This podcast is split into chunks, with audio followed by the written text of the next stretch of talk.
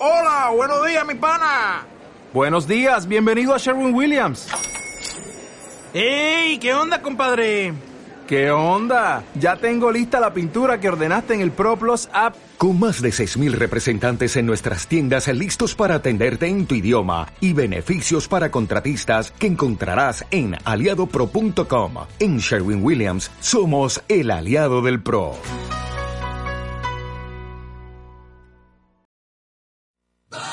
Bicycle, bicycle, bicycle. I want to ride my bicycle, bicycle, bicycle. I want to ride my bicycle. I want to ride my bike. I want to ride my bicycle. I want to ride it where I like. Viajando despacio. You say black, I say white. You say bar, I say bite.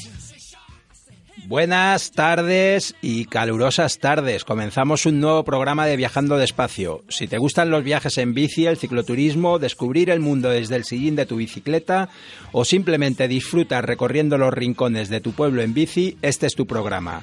Te acompañamos todas las semanas en Darwinian Radio Bike, la radio de la bicicleta para hablar de bicis y turismo en bicicleta.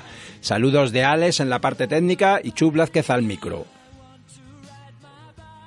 El pasado domingo, cientos de aficionados a la bici se dieron cita a las 12 en Cercedilla para reclamar un trato justo y no discriminatorio para la bici de montaña en el Parque Nacional de la Sierra de Guadarrama, con la presencia de Carlos Coloma, organizado por INVA España y con el apoyo de AMBE, la, la Asociación de Marcas y Fabricantes de Bicicleta de España.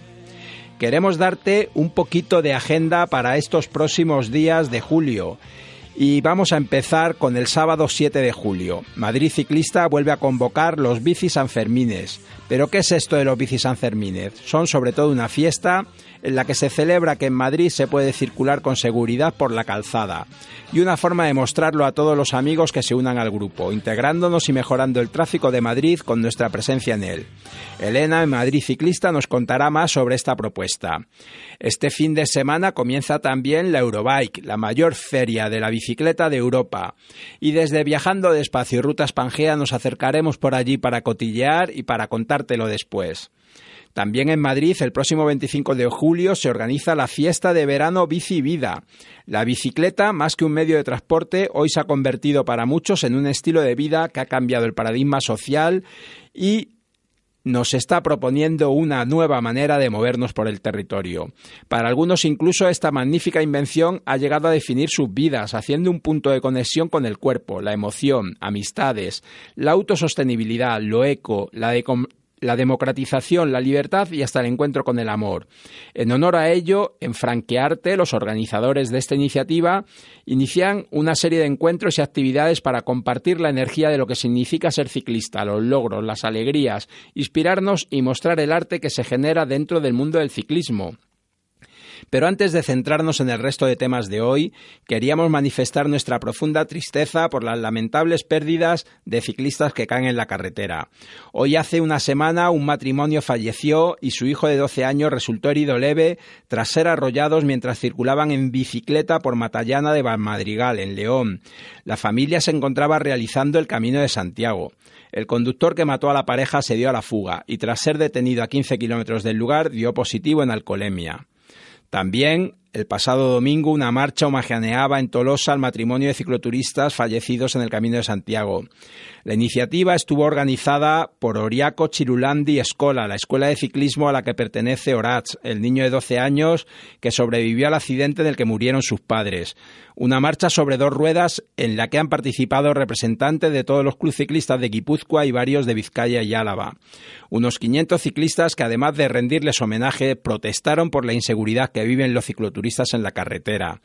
Pero es que además ese mismo día, por la mañana, otro ciclista moría en las inmediaciones de Algete, en Madrid, arrollado por una furgoneta. El conductor dio positivo en el control de alcoholemia. Es indignante cómo muchos medios de comunicación titulan la noticia con titulares como Fallece un ciclista tras colisionar con una furgoneta en la M103 en Algete Cómo contamos las cosas, cómo explicamos lo que sucede, acaba construyendo la forma en la que entendemos el mundo. Y esos titulares parecen sembrar la duda de cómo fue el accidente, si es que todavía podemos usar esa palabra. Y por si fuera poco, con la actual legislación, que el conductor de positivo en alcoholemia es un atenuante. Por este tipo de situaciones tan desafortunadas, tan insoportablemente dolorosas, tenemos que seguir apoyando la campaña de Ana González por una ley justa. Ana, que perdió a su marido el 21 de octubre de 2013, Óscar Bautista García, que se dirigía en bicicleta a su lugar de trabajo cuando fue atropellado mortalmente por un camión en Torrejón de la Calzada, Madrid, sin que el conductor se parara a socorrerle, dándose a la fuga y omitiendo el deber de socorro, algo que con el actual código no está penado. Queda mucho por hacer para lograr la convivencia que todos necesitamos en nuestras carreteras y nuestras calles, y hay que seguir denunciando estos hechos lamentables. Ahora, con vuestro permiso, un poco de música para cambiar de ánimo y vamos con los contenidos del programa de hoy.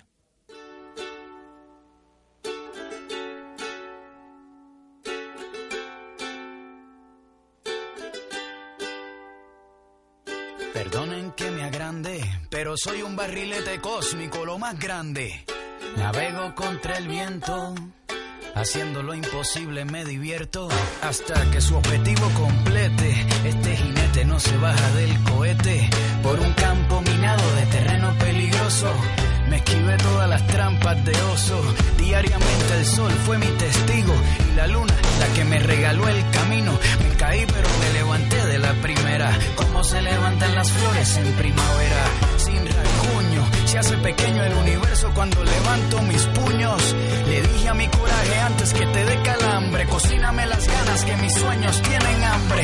Y los deseos me vieron nacer, los árboles me vieron crecer, el océano me vio navegar, las estrellas me vieron cruzar, las estrellas me vieron llegar, las estrellas me vieron perder, las estrellas me vieron ganar, las estrellas Acabo de volver de un viaje que encaja perfectamente con la filosofía de viajando despacio. Una semana, una semana pedaleando por el sur de Italia, por la región del Salento. Estamos preparando todo para contarlo como es debido. Pero mientras tanto, nos vamos a Portugal para comenzar el programa de hoy. Vamos a charlar con Ana Santos para que nos cuente el proyecto Dar a Volta, una propuesta que está permitiendo visibilizar las posibilidades del viaje en bicicleta en Portugal. De allí volveremos a saltar, ahora a la costa vasca, esta vez con Arturo Martínez de Sube a la Bici y te tenemos una entrevista preparada que nos ha gustado mucho realizar. Hemos charlado con Pablo de Baicanine a propósito de la edición de su libro en el que cuentan el viaje que realizaron desde Gijón al Cabo Norte, Ana, Hippie y él. Además, aprovechamos para charlar de otros temas. Yo os cuento que me estoy leyendo el libro ahora mismo y me está gustando mucho. En el momento que lo acabemos, además de esta entrevista con Pablo, yo relataré qué me ha parecido el libro porque me parece que vale mucho la pena. Y acabamos con Elena de Madrid ciclista para hablar de los Sanfermines que os adelantábamos al principio. ¿Nos acompañas en este viaje?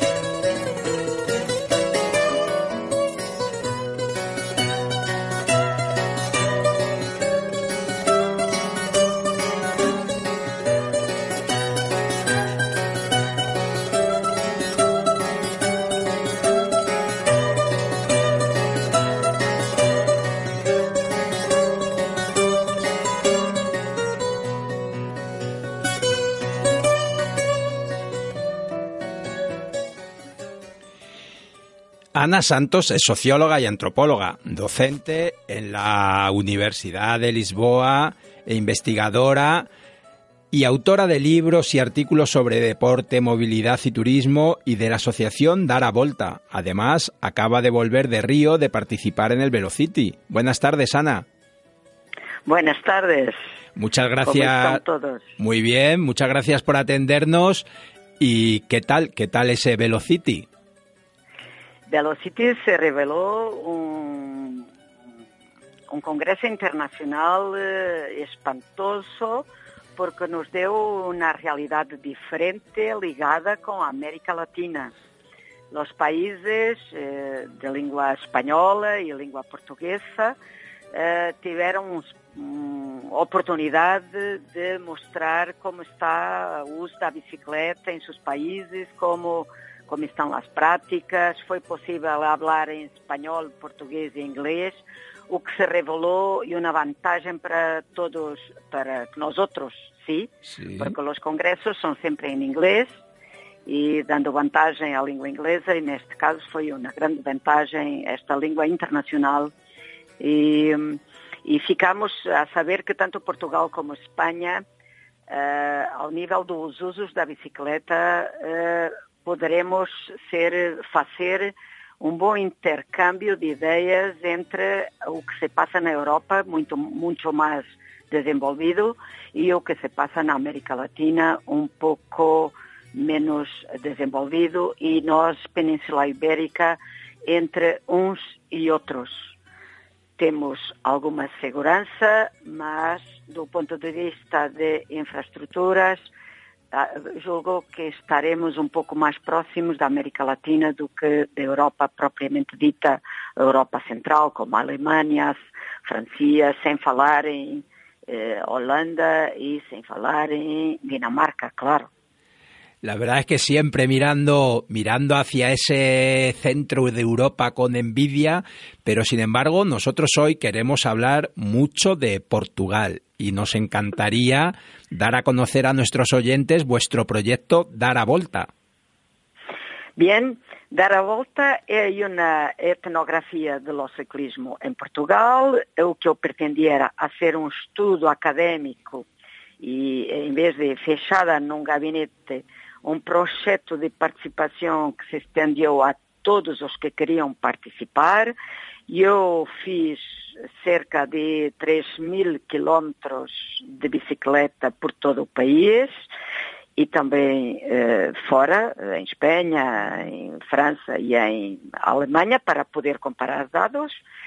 E utilizei para este efeito de querer que a minha, este estudo fosse participado por pela população, eh, arranjei um motivo sedutor, aproveitar a tradição esportiva e a ser da primeira volta de Portugal de 1927 o, o percurso que, com que iniciei todo este estudo etnográfico. Assim, o que, é que eu pretendia, para já todo este percurso. Imaginas-te fazendo toda a etnografia de cicloturismo em Espanha, uhum. utilizando uh, o giro de Espanha, o primeiro giro de, dos anos Espanha, 30. Sim, sim, sim. seria muito interessante também tê-lo para comparar com Portugal agora. Por quê? Porque estes primeiros trajetos davam mesmo toda a volta, todo o giro a aos países, o que permitia uh, um sentimento, uma relação de sentimento de pertencia através do evento desportivo. Uhum. E isso nos colocou, ou nos planteou a discutir problemas internos e a refletir sobre o significado de nós outros através da viagem de cicloturismo, como meio uh, de questionar asimetrias ligadas com as acessibilidades de transportes, carreteras, caminhos de ferro, ciclovias, ecopistas, que nos permitam também questionar lá a economia e como se faz neste momento o desenho do mapa del turismo no país, as questões ligadas com o território, nomeadamente o abandono das pequenas aldeias e crescimento das cidades, e ainda com também e, e, com os recentes fogos que tivemos, com a desvalorização do, do tratamento da terra e o crescimento do bosque, com, uh, e com todos os problemas que daí uh, que decorrem. La verdad. Eh, ¿Estás me entendiendo? Sí, yo creo que yo creo que, que te entendemos bien y además nos nos interesa mucho conocer cómo se está desarrollando todo esto en Portugal. Yo he tenido la suerte de, de pedalear por, por, muchos lugares distintos de Portugal y se agradece mucho también porque creemos que Portugal tiene muchísimo potencial para el cicloturismo. Nos parece que es un país... Los portugueses siempre sois muy acogedores, muy hospitalarios, una gente muy educada y a nosotros nos encanta porque a veces recorrer Portugal en las zonas rurales nos parece como volver un poco a algo que en España ya se está perdiendo, ¿no? La prisa quizá se ha desarrollado más rápido en España que en Portugal y eso hace perder la esencia también de ese medio rural, ¿no? Sí, a cuestión de identidad un poco. Sí, eh, sí, sí. Sí. Eh, eh, nós temos, eh, me gusta muito Espanha e todo o território de Espanha, eh, nós temos, como vosotros também, um pouco, um patrimônio ferroviário abandonado. temos, por outro lado, uma rede de carreteras muito desarrollada, muito extensa e, em muitos casos, praticamente ao abandono, com muito pouco tráfego. E depois, depois de fazer toda esta etnografia, eu penso que seria essencial uh, dar um pouco de congruência de, entre todas as ciclovias que estão espalhadas, não sei dizer o termo em espanhol, mas que estão por todo o território, Sim. sem ligação entre elas, e que era, era essencial, e penso que tanto em Espanha quanto em Portugal, poderíamos utilizar carreteras que estão um pouco à margem do uso do coche e utilizá-las como redes de prioritárias de uso da bicicleta. E assim uníamos um pouco as ciclovias e as ecopistas que existem em todo o território, mas que estão desligadas entre elas, que estão desconectadas Sim. e que necessitávamos de alguma conexão entre elas. E eu julgo que com buenos mapas e buenas narrativas associadas a propostas como esta da volta de 27 seriam essenciais para nós outros começarmos a, a, a, a termos um aspecto mais uh, diferenciador e inovador face aos países eh, da Europa eh, Central. Desde luego que sí, ¿no? Aquí en España ese proyecto vuestro de las ecopistas, ¿no? Que en España llamamos vías Sí. verdes y que, y que es un movimiento generalizado en, en muchos otros países europeos y también y también en América.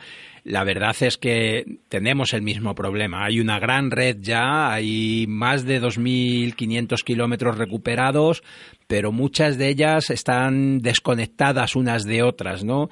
Y, seguimos aspirando igualmente a esa gran red que, ¿por qué no?, debería comunicar también los dos países y, la península con Francia. Exatamente. E eh, um outro problema é eh, la- as ligações intermodais, com a bicicleta. Nós, eh, eh, se eu quiser ir de Lisboa para São Sebastião, de- e quero, por exemplo, fazer o caminho de Santiago de bicicleta, Ujú. e muito dificilmente saio de Lisbona para São Sebastião, podendo levar a bicicleta no trem. Muito dificilmente. Muito dificilmente. Por quê? Porque a Península Ibérica não tem uma política eh, conjunta de transporte das bicicletas nos trens, sem ser necessário tirar a roda da frente ou de trás ou levar a bicicleta como mercadoria. Toda esta situação está ultrapassada em França e na Alemanha, completamente ultrapassada. Consegues viajar com bicicleta e treino por toda a França e por toda a Alemanha. Só na Península Ibérica é que não. Necessitávamos muito de ter uma política comum, Espanha, Portugal, sobre cicloturismo. Necessitávamos muito, e com este Congresso de Valência, julgo que demos um, um passo nesse sentido, de nos juntarmos mais, de hablarmos mais uns com os outros. Eu, no Velocity, eh, fiz a proposta a Márcio Deslandes que estrategicamente seria essencial pequenos velocities ligados com Uh, uh, ligados com problemas culturais muito semelhantes, como é o caso da Uhum. Península Ibérica, no sentido de não estarmos discutindo em inglês problemas que nós não temos, porque não temos um sistema tão desenvolvido, mas para estarmos discutindo e resolvendo e propondo soluções para problemas que nós outros sentimos e são muito similares entre eles.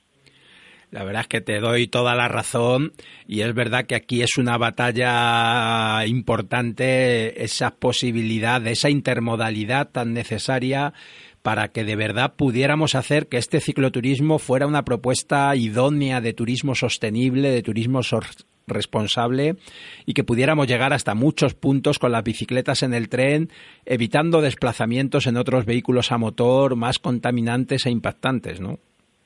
Sim, e, é, e e uma outra coisa que Portugal e Espanha têm em comum, turismo religioso. Vosotros com Santiago, nós outros com Fátima. Ujú. Nós temos milhares e milhares de potenciais turistas ligados à religião. Vós outros estão bem organizados para o caminho, eh, está bem sinalizado, mesmo aqui em Portugal. Nós outros nem sinalização temos. Ainda estamos um pouco menos desenvolvidos do que, do que vós outros no turismo religioso. E são milhares e milhares de pessoas por ano, milhares e milhares. Sem segurança nas carreteras, tanto andando a pé como de bicicleta, sim. E eh, esta intermodalidade seria essencial para o, o, o desenrolar econômico de todo este turismo que já existe. Não estamos inventando nada, já existe. Já há números deste eh, turismo, certo? Sí. Por outro lado, lá ferrovia, eu, eu tenho, sinto, tenho um sentimento ambíguo com a ferrovia. Para mim, a ferrovia devia estar tão desenvolvida quanto as carreteras.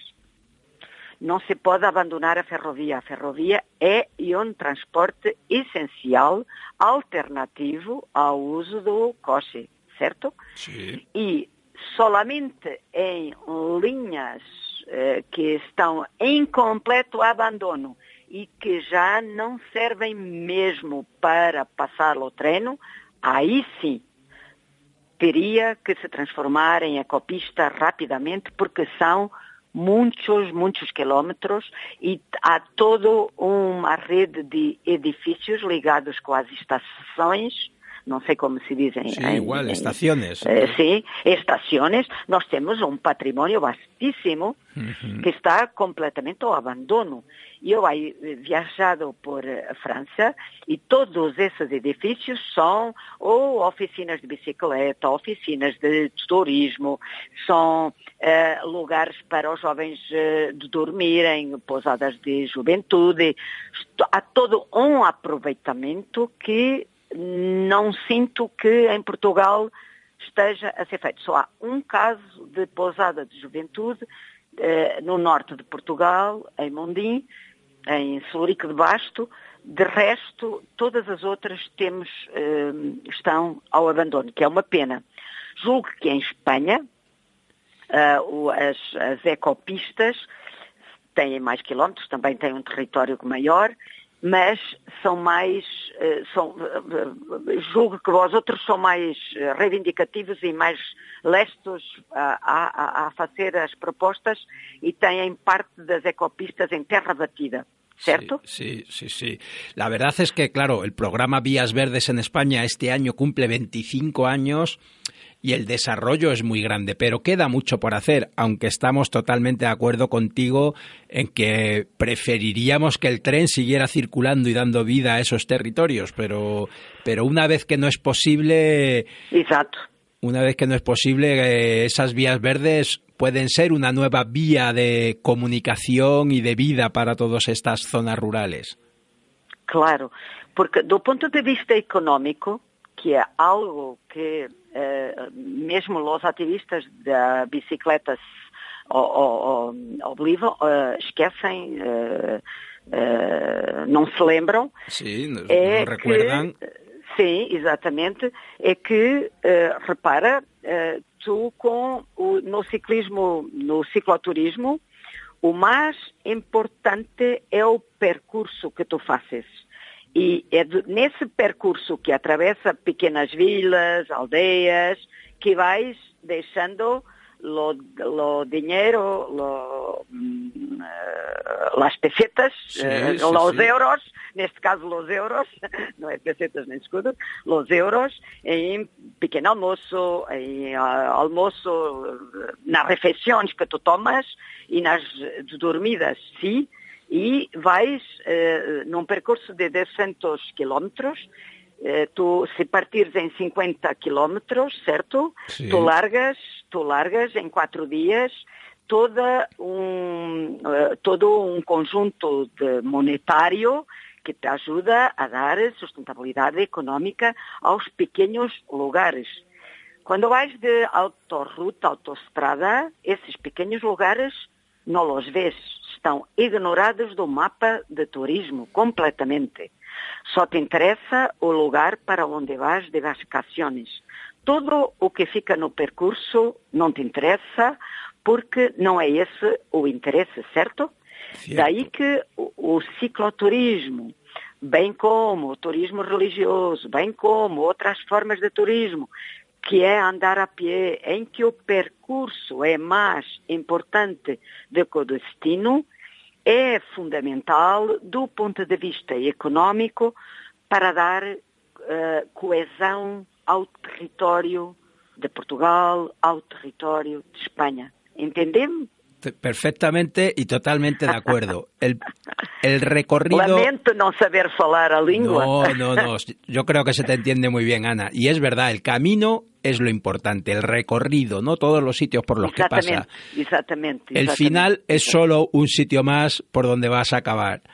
Pues lo vamos a dejar aquí, Ana. Nos ha encantado charlar contigo y tenemos que volver a seguir hablando porque también estamos de acuerdo contigo en que España y Portugal tienen que tener más contacto también en esto del cicloturismo porque además productos que incluyeran España y Portugal serían productos súper interesantes para ofertárselos al resto del mercado europeo porque la combinación de la península ibérica es muy potente. Muy potente, concuerdo plenamente. Muito obrigado, Ana. Gracias también a vosotros. Pelo chao, convite. chao.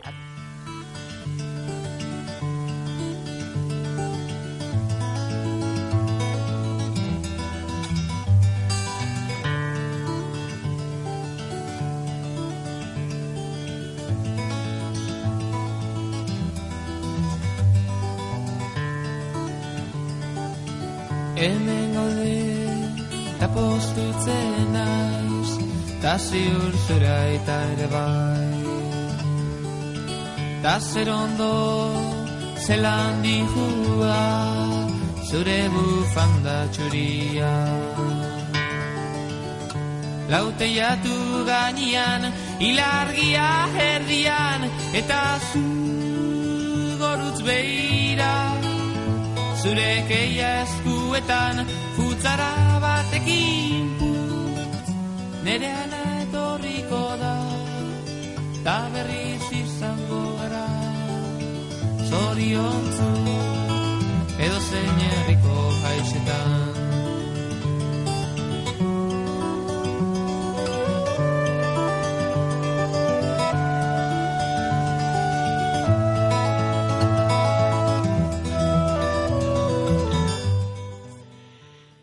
Hoy hemos comenzado en Portugal hemos dado un salto a Francia y ahora retornamos y nos vamos a la costa vasca.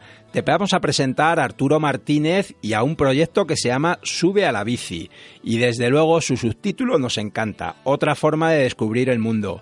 Buenas tardes Arturo. Hola, buenas tardes. Buenas. Muchas gracias por atendernos y, cuéntales a nuestros oyentes qué es esto de Sube a la bici. Bueno, eh, es una, un proyecto muy personal, pero que siempre tiene eh, siempre tiene una parte social. En este caso, eh, difundir el uso de la bici a través de la aventura y el disfrute viajando que la verdad es que para nosotros en este programa de Viajando Despacio es casi lo que más nos interesa, ¿no? Disfrutar de la bici viajando, conociendo otros lugares. Sí, sí. Bueno, eh, yo siempre he entendido la, bici como, como una forma de, de, disfrutar de aquellos lugares por donde, por donde pasamos, ¿no? y sobre todo eh, cuando montas proyectos siempre tienen una parte, lo que comentaba, una parte social en la que se anima a la gente, a, esa gente que sobre todo, pues por una u otra razón se atreve a pedalear sola, a, verse arropada por, otra gente y bueno, hacer un grupete y, disfrutar. Muy bien. Oye, yo he visto en tu, en tu página web, subealabici.wordpress.com, una propuesta que nos parece muy interesante. Islandia, tierra de aventura, tras los pasos de los balleneros vascos. Sí, sí. Eh, estamos ahora mismo eh, recorriendo la, costa vasca porque, eh, en primer lugar, la idea surgió a través de, la literatura y de esos sueños que, que van tomando forma poco a poco y pensamos de que no solamente importaba el, el, destino, ¿no? en este caso Islandia, sino el origen. Hmm. Eso tiene que ver con, con, los balleneros vascos y con unos hechos que sucedieron en 1620, eh, en el que bueno eh, asesinaron ajusticiaron a 32 balleneros que fueron a, los fiordos del noroeste a pescar y acabaron, acabaron de, de una manera y bueno, una especie de homenaje a, esta gente tan, tan valiente, tan ruda, que hace cuatro, 400 años salieron de la costa vasca hacia, hacia países como Islandia.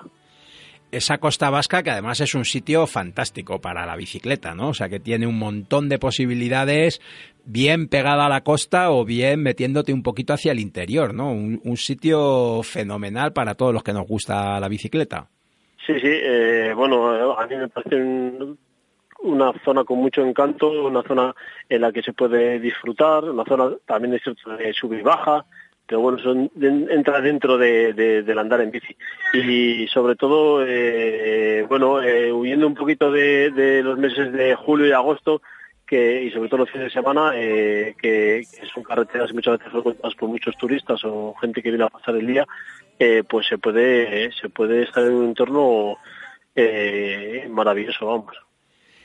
Y en tu propuesta veo que estáis recorriendo, eh, ahora mismo te pillamos a ti en la bicicleta, ¿no? Sí, sí, he dejado la bici hace nada, hace cinco minutos y estoy en el Anchove, que es un pueblo costero, es un pueblo que se descuelga eh, en la montaña y bueno, un pueblo muy curioso. Eh, ahora mismo estoy viendo aquí una plataforma de bus giratoria, que no sé si lo habrá en, mucho, en muchos sitios de, la península, donde el bus entra y tiene que girar, tiene que le de sentido con una plataforma. Yo, yo recuerdo ver eso y para mí, hace ya unos años y para mí fue muy sorprendente también, ¿no? Porque la verdad es que es cierto que es un pueblo totalmente colgado sobre el mar, ¿eh? Sí, sí, sí, sí. De hecho ahora estamos, bueno, eh, estamos gente de distintas zonas de la península y bueno, eh, claro, en un, eh, cuando vas en un pelotón de treinta y tantas personas, treinta y seis, eh, pues les tienes que marcar algo. Y, les hemos dicho, cuando lleguéis al Anchove, buscar la plataforma en vez del puerto. El puerto está muy bien, pero que sepáis que quien baja al puerto luego tiene que subir un gran desnivel. La verdad es que son, son pueblos muy interesantes y sobre todo a mí me gusta mucho también de esa costa vasca, del, del, País Vasco en general, que se han mantenido muchas tradiciones muy pegadas a, al propio, a la propia cultura, ¿no? Que se ha mantenido esa cultura muy arraigada en muchos de los lugares por los que uno pasa. Sí, sí. Eh, bueno, ahora, sobre todo cuando hemos empezado a investigar con el tema de los balleneros, eh, la tradición ballenera eh, es muy fuerte, ha sido muy fuerte. En los pueblos por donde pasamos eh, eh, está patente eh, el símbolo de la ballena y, todo eso ya, no se cazan ballenas, pero pero la gente lo recuerda, lo recuerda con con, cariño, eh, se vive casi como un homenaje continuo a esa gente que salió o- y, sigue saliendo a la mar, no sea a cazar ballenas y, y son pueblos que mantienen mucho sus tradiciones y sobre todo lo que está ligado a las cofradías, eh, emblemas en las puertas. eh, eh, ayer en Ondarroa, me parece, sí, en Ondarroa había incluso calles con, con, con la placa de la calle eh, con el símbolo de la ballena y, y nada, muy curioso. ¿Y, qué ruta vais a seguir? ¿Cuáles son vuestras próximas etapas? Bueno, eh, comenzamos en Irún. la idea es estar durante cuatro días recorriendo la costa vasca. Esta noche dormimos en, en Bermeo. Va a venir un, un arqueólogo a darnos una charla que tiene que ver con, con arqueología marina y el tema de los balleneros en Bermeo. Y mañana vamos hacia, hacia Bilbao, que es donde acabamos. Pero esto tiene una continuación, está abierto al público. El día 7 marchamos a Islandia y comenzamos a pedalear hasta los cierros de- del noroeste. Oye, Arturo, pues esto hoy hablamos de la costa vasca, pero, pero a la vuelta tenemos que volver a conectar para que, que nos contéis un poco ese, ese otro trayecto por Islandia, que seguro que también es fascinante. Pues perfecto, eh, encantados. Eh, la gente todavía hay margen por si se animan, ¿Y eh, dónde, serán bienvenidos. dónde buscamos la información? En tu- Sí, mira, eh, puede ser a través del blog, que vamos contando la, la ruta día a día, es eh, subalabici.wordpress.com y, y bueno, y luego a través del teléfono, el 616 20 36 56 y nada, que ahí tienen toda la información. Y bueno, bueno, lo que se me olvidaba comentaros que la idea de todo esto es reflejar un, reflejarlo en un, en un documental que hemos sacado en crowdfunding. Eh, la historia es financiar ese documental que, que deje patente una aventura que tiene que ver mucho con la bici y tiene que ver mucho con, con las ballenas. La verdad es que allí en el País Vasco se ha hecho ya un esfuerzo bastante grande porque además han podido recuperar algunos de los barcos de estos balleneros ¿no? en distintos lugares y, y la verdad es que la historia es épica, ¿no? No se puede llamar de otra manera. A esa Bueno, gente... Sí, sí, sí. sí la- lo que has dicho tú es épica. eh, eh, para mí es una, una historia muy atractiva. Eh, eran, hace 400 años estamos hablando de que era el potencial, eh, un potencial económico, era una, quizás la industria más mayor que ha habido eh, en ese siglo a nivel casi hasta mundial. Si no fuese porque la monarquía estaba recibiendo galeones y galeones de plata. Entonces, lo importante, la riqueza que llegaba a España era, era de, de- de las Américas, ¿no? Pero que, que en esos momentos había eh, más de 2.000 eh, vascos cazando ballenas por el mundo. Es muy curioso. Pues nada, lo vamos a dejar aquí, pero lo dicho, volvemos a contactar a vuestra vuelta y, y que nos contéis cómo os ha ido también por esas tierras islandesas.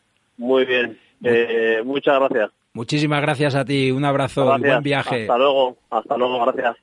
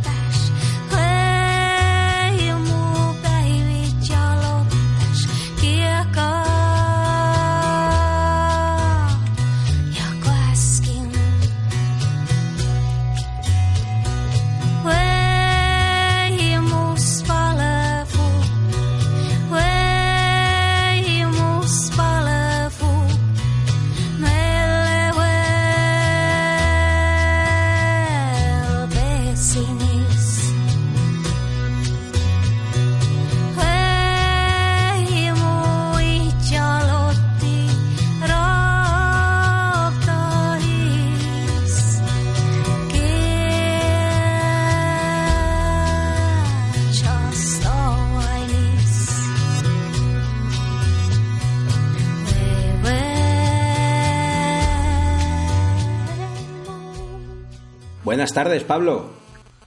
Hola, buenas tardes, ¿qué tal? Muy bien, encantados de, de tenerte otra vez por aquí y, y, sobre todo queríamos hablar, tenemos en nuestras manos tu libro, Expedición Cabo Norte, un viaje real hacia el interior del Círculo Polar. Y queríamos hablar un poco de tu libro. Bueno, pues lo, hablamos lo que quieras, es un placer, es un placer tener, estar en, en vuestro programa y poder contaros acerca del libro. En el libro cuentas, bueno, contáis, ¿no? Porque es un libro coral, contáis un poco cómo, cómo fue ese viaje hasta, hasta el Círculo Polar. Hmm. Sí, sí, es un, es un, un, libro en el que narramos la aventura que vivimos desde que salimos de Gijón, allá por el mes de abril del año 2015, hasta que llegamos a, al, a Cabo Norte, que es la punta más al norte de toda Europa, dentro del Círculo Polar, eh, unos cuantos meses después. Yo he de reconocer que acabo de empezar la lectura hace muy poco y veo que a pesar de estar contado un poco en plan diario, está trufado con muchísimas cosas más, ¿no? O sea, que, que nos pone un poco en situación de, de, cómo era vuestro viaje. Sí, bueno, la idea era, eh, aunque es un libro de viajes, era no hacer un diario de viaje tal cual, que al final para la gente que no esté muy metido en este mundillo acaba siendo aburrido. Uh -huh. La idea era hacer un libro que pudiera servir para cualquier persona, que te pudiera servir de motivación para cualquier aspecto de tu vida, no para hacer un viaje en bicicleta. Entonces contar con ella para este libro pues es, o sea, es un éxito asegurado. Y la verdad es que veo que también por lo que he ido leyendo hasta ahora, dais entrada a mucha de la gente con la que os fuisteis encontrando en el camino. Claro, porque un viaje, aparte del recorrido que haces, de los países que visitas, los paisajes, es la gente que te vas encontrando por el camino. Y yo ahora mismo, pues te puedo ir diciendo cada país, la gente que nos fuimos encontrando, igual me olvido de algunos paisajes, pero la gente es la que realmente te marca. Eh, y bueno, si tú eres viajero, toda la gente que está escuchando el programa al final pues pues acaba diciendo lo mismo. Cuando empiezas a viajar así un poco más, más en serio, te das cuenta que, que lo que importa no es tanto los destinos, que importan, sino la gente que te vas encontrando en ellos. Desde luego que sí, al final ese viaje compartido es, es quizá la parte que más perdura, ¿no? Sí, sí. Y veo que además, eh, no, no, sé si durante el viaje fuisteis tomando muchas notas, porque claro, en algunos momentos hay un nivel de detalle eh, que no sé si todo viene de la memoria o, que, o que ya fuisteis con idea de que quizá en algún momento esto podía pasar, o quizá también las entradas al blog, no sé. O sea, hay, hay bastante detalle en mucho de lo, de lo que contáis. Sí, bueno, eh, no teníamos ni idea de que íbamos a escribir un libro. Es más, cuando acabamos el viaje fue una idea así como, oye, si escribimos un libro, era como, ¿y qué vamos a contar? No, no, no teníamos mucha idea de, de, hacerlo. Lo que sí es que entre dos personas es más fácil recordar. Yo tengo una buena memoria fotográfica, Ana tiene muy buena memoria para las personas, para los nombres, para las conversaciones. Y luego sí que nos apoyamos mucho también. Todo el viaje lo fuimos contando en las redes sociales a manera a diario, fotos y vídeos y también nos íbamos apoyando en ese material que teníamos entre entonces entre, los tres o sea las redes sociales Ana y yo bueno Hippie también se acordaba de algunas cosas pues pues entre todos fuimos construyendo reconstruyendo toda la historia. La verdad es que además viendo las fotos del final del libro a uno se le vienen también a la memoria algunas de las entradas de vuestro blog, de vuestro blog o de aquellos podcasts que hacíais y, y, contabais esas historias de esos encuentros, ¿no? Yo hace relativamente poco volví a oír vuestro encuentro con Traveling y, y, ahora al abrir el libro y verlos ahí en la foto, pues a uno le hace mucha gracia, ¿no? Ver también cómo estas cosas al final acaban confluyendo, ¿no? Claro, y luego que en las redes sociales tú cuentas las cosas de una manera, pero en el libro está contado todo de una manera más personal, eh, se cuentan muchas cosas, detalles que, que, contarlo en una red social no tendría sentido, pero que en el libro sí que es algo más, más profundo. Entonces, para, para gente como tú, que, que, que, has vivido el viaje de una manera, o toda la gente que, que vive el viaje de una manera, volver a revivirlo desde una manera más interna, yo creo que, que tiene valor. Y luego, bueno, para la gente que no, que no nos haya conocido desde entonces, pues, pues también, porque sí que se ve lo que hay un poco detrás de, unos viajeros que, comparten sus viajes por las redes sociales, que, al final somos también personas, que tenemos nuestras cosas, eh, no sé, que a veces parece que solo en las redes sociales se comparten buenos momentos o, cosas maravillosas, pero que, que en el viaje, en el libro, lo que queríamos plasmar era todo, o sea, todo lo que pasa en un viaje. Sí, que tiene sus momentos felices y buenos, pero, pero claro, también hay días duros, ¿no? Días de mal tiempo, días de cansancio, averías. Es verdad que, que viene bien, viene bien dar toda la, todos los puntos de vista. Claro, temas sobre todo personales que, que una publicación de una red social no tendría mucho sentido, pero, pero en un libro metido en el contexto del libro, pues, pues se puede entender todo de una manera más, más clara. Pues hay que agradecerle a Desnivel que, se haya puesto en marcha para editarlo y, desde luego nosotros desde aquí se lo recomendamos a nuestros oyentes. Yo cuando vaya avanzando y lo acabe trataré de hacer también una reseña más para, animar a su lectura. Y, ya que te tenemos con nosotros, Pablo, te queríamos preguntar también por este otro gran proyecto que estáis montando para este verano de ¿Quieres vivir una aventura épica en bicicleta? Sí, bueno, eh, el problema que tenemos las personas que nos gusta viajar o los que estamos enganchados a los viajes de esta manera es el tema de la financiación. Durante todo este tiempo he intentado maneras diferentes de financiarme y este, este año me surgió la idea la posibilidad de organizar viajes eh, en conjunto, en equipo.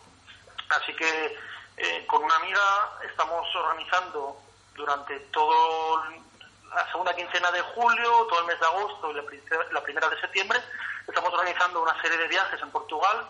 Son viajes eh, acompañados, eh, son viajes para gente que, quiera vivir una aventura porque las acampadas son acampadas libres. Eh, son un recorrido que no se, no se revela, se va descubriendo sobre la marcha, aunque nosotros lo tengamos más o menos todo, todo preparado, es algo que no se va a ir diciendo. Y luego cada día hay una serie de actividades, hay talleres, eh, hay yoga, la, chica que me acompaña con un vehículo de apoyo es profesora de yoga, entonces hay clases de yoga por la mañana y por las tardes. Entonces tenemos montado ahí un, campamento, hemos llamado, porque no sabíamos cómo llamarlo, para, para este verano con el objetivo de compartir nuestros conocimientos, compartir la experiencia de nuestros viajeros y conseguir financiación para poder seguir llevando este estilo de vida y conseguir eh, poder seguir viajando y vivir nuevas aventuras para continuar la rueda que siga, que siga rodando. Y bueno, el destino es fantástico, ¿no? Portugal es un sitio, un sitio muy bueno para vivir esa aventura. Sí, yo no conocía la costa de Portugal como, como la he conocido ahora. El mes de mayo, mayo, junio, no recuerdo, me la hice en bicicleta entera y ahora he vuelto con el coche, la he hecho entera en coche otra vez, y a poco a poco, mirando todos los caminos, mirando todas las pistas, y buscando alternativas al tráfico. Y la verdad que estoy súper contento de haber elegido la costa de Portugal porque eh, de toda Europa conozco, creo puedo decir que conozco bastante bien eh, la mayor parte de Europa para viajar en bicicleta, las zonas más, más conocidas, eh, carreteras, zonas Eurovelo, todo esto y yo creo que no tenemos en Europa algo tan salvaje, tantos kilómetros, tantos bosques grandes al lado de la costa para poder hacer acampadas. Y yo creo que no, no sé, hombre, quitando el norte de Europa, de los países nórdicos, pero lo que es la, Europa más del sur, toda la costa, por desgracia, está muy edificada, muy masificada de turismo. En cambio, la costa de Portugal se mantiene ahí un poco un poco se resiste a, los edificios a primera línea de playa. La verdad es que a mí que, me gusta mucho Portugal y, me gusta sobre todo esto que hablábamos antes también, la gente, ¿no? Es un sitio donde todavía es muy fácil pararte con la bicicleta, entablar conversación en casi cualquier sitio, ¿no? Sí, también me ha sorprendido bastante la gente, muy muy amable, muy abierta, muy muy alegre, me, me sorprendió muchísimo también. O sea, yo creo que es un destino ideal, ya sea para hacerlo eh, con nosotros en, estos viajes organizados o, por tu cuenta. Yo se lo recomiendo a todo el mundo como un destino fácil cerca aquí de, España, hacerse la costa de Portugal. Encontrarás muchos carriles bici, muchas pistas para hacer eh, fuera de carretera, muchas playas inmensas, eh, bosques para poder acampar sin problema. O sea, totalmente recomendable Portugal. Pues nada, para todos los interesados pueden encontrar toda la información en tu web, ¿no? En baikanine.com. Sí. Y desde luego me parece una manera estupenda también de pasar el verano. Sí, que mejor hacerlo que sobre una bicicleta. Y además yo creo que tiene una cosa buena y es que le estáis dando ese toque de aventura, ¿no? De, de experiencia quizá, ¿no? De algo que, que no es solo un viaje, ¿no? Claro, era la idea. Yo vivo los viajes de una manera y quería transmitir, aunque, aunque no se pueda transmitir al 100% como son mis viajes, eh, quería transmitirlo al máximo. Entonces, eh, cada día hay un taller de una parte de cosas que yo creo importantes. Por ejemplo, un día habrá un taller de cartografía y luego, después de hacer ese taller de cartografía, la gente tendrá que orientarse y buscar los caminos por ellos mismos, con las aplicaciones o con los mapas que yo utilizo y tendrán que ser ellos mismos los que encuentren el camino. De esa forma es más aventura que si yo voy delante y voy diciendo por aquí, por aquí, por aquí. Entonces era lo, que queríamos para, para este viaje, que fuera una aventura, toda la aventura que puede ser un viaje organizado.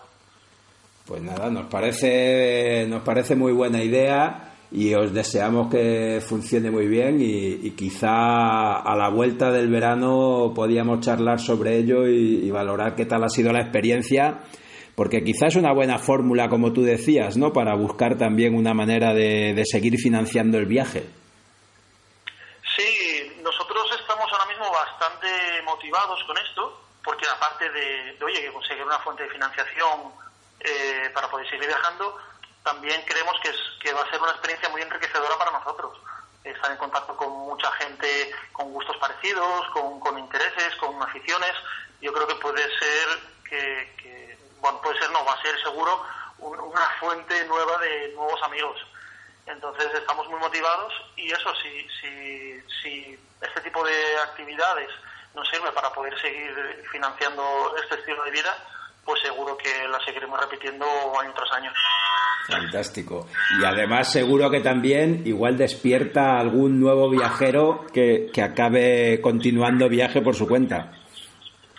Ojalá, mira, pues eh, de, este, de esta aventura de- hablado con, hemos llenado ya la mitad, más de la mitad de las plazas y, hablando con varios que aparte les hago un asesoramiento individual de, todo lo que tienen equipo, no sé, material, todas estas cosas, eh, varios después del viaje van a continuar viajando en bicicleta por lo menos este verano.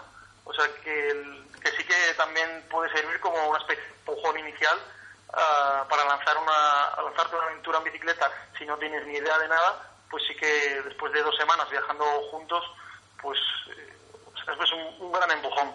Ojalá yo hubiese tenido algo así al principio porque eh, Sí, eh, sí, sí. aprendes a, a golpes y aprendes por las malas y, y bueno, pues para alguien que, que quiera hacer un poco más seguro, pues pues es una buena, una buena oportunidad. Pues estupendo. No te robamos más tiempo. Muchísimas gracias y, y nada, iremos siguiendo en el blog cómo va todo. Muchas gracias a ti y sí, la idea también, aunque estos sean viajes en equipo, es seguir dándole movimiento al canal de YouTube, así que si alguien quiere seguir viéndolo, pues ahí en Vicky Canina en YouTube podrá, podrá ver estos, estos viajes en grupo. Perfecto. Pues un abrazo y muchas gracias. Que vaya muy bien. Un abrazo, muchas gracias.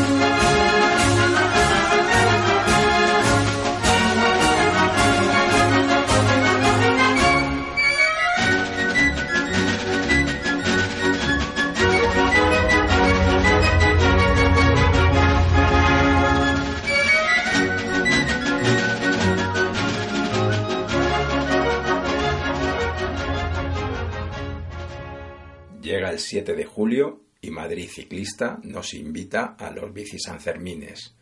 Elena, de Pamplona, residente en Madrid y encargada de contarnos en qué consisten estos bicisanfermines que ya van por su tercera edición. Especial, eh, animamos a la gente que vaya vestida blanco. Pañuelos rojos tenemos, ¿eh? O sea, que, que nadie deje de venir porque no tenga pañuelo rojo, porque si vienen con vestidos de blanco, nosotros les ofrecemos un pañuelo para que puedan hacer los bicisanfermines perfectamente. Y el objetivo es reivindicar el qué exactamente. Bueno, nosotros muchas veces reivindicamos muchísimas cosas. Yo soy Madrid ciclista y ya hemos hablado con vosotros algunas veces y sabes que siempre somos muy reivindicativos, pero en este caso no pretendemos reivindicar nada, la verdad. Pretendemos simplemente pasar un buen rato, conocer gente que le guste la bici en Madrid y, poco más, la verdad. Eh, creemos que no todo va a ser eh, malas caras y reivindicaciones, sino que también tiene que haber tiempo para fiesta y para diversión. Y tú que vienes... Ah, sí, tú que vienes de Pamplona y que, y que has vivido los Sanfermines allí, ¿cómo, ¿cómo los vivimos aquí de esta manera? Hombre, la verdad es que se parece un poco solo. Nosotros, eh, eh, aquí lógicamente no hay toros y, y, entonces pues el peligro no es el mismo, ¿no? Yo los Sanfermines no los he corrido nunca y creo que lo haga. En cambio de esto, pues es verdad que que vamos entre el tráfico y hay que tener el cuidado normal de cuando circulas con coches, pero vamos, los coches en general te, te respetan y los toros pues te pasan por encima, es un poco diferente. Bueno, y veo que además me dices que es la tercera edición, se va sumando cada vez más gente y lo que parece también es que en Madrid faltan actividades lúdicas que nos, que nos animen a echarnos a la calle. propones un plan casi cualquiera, siempre hay, siempre hay gente que se apunta simplemente pues porque rodar en grupo por Madrid es bonito. Eh, hay veces que cuando vas solo pues te sientes un poquito más desprotegido frente al tráfico, mientras que cuando vas rodando en grupo pues parece que, todo es más fácil, ¿no? Y hay gente que pues si le puede ayudar a, coger un poquito de confianza pues también bienvenido sea. Y bueno, además este año tenemos la, la, casualidad de que el 7 de julio, porque lógicamente lo hacemos el 7 de julio, San Fermín, eh, cae en sábado. Entonces, pues estuvimos a ver un poquito de vueltas. Otros años lo hemos hecho por la tarde, porque era días de tres semanas. Pero este año dijimos, sí, porque eso no lo hacemos por la mañana y luego acabamos con una comida que la gente también esas cosas pues le suelen, le suelen gustar y hacemos un poquito más de, de, relaciones sociales también entre nosotros y, y así lo, lo hemos hecho. Eh, hablamos con, con compañeros de, de LEVA, que es el, el, espacio vecinal de Arganzuela, que ya hemos organizado con ellos algunas cosas antes, y ellos encantados de, de que vayamos a su espacio, de hacer una paella para que la gente que, que vaya pues pueda comer allí, tienen también para posibilidad de comprar alguna cosita de beber, cada uno lo que le parezca mejor. Así que, que el plan es perfecto para un sábado de julio, creo yo.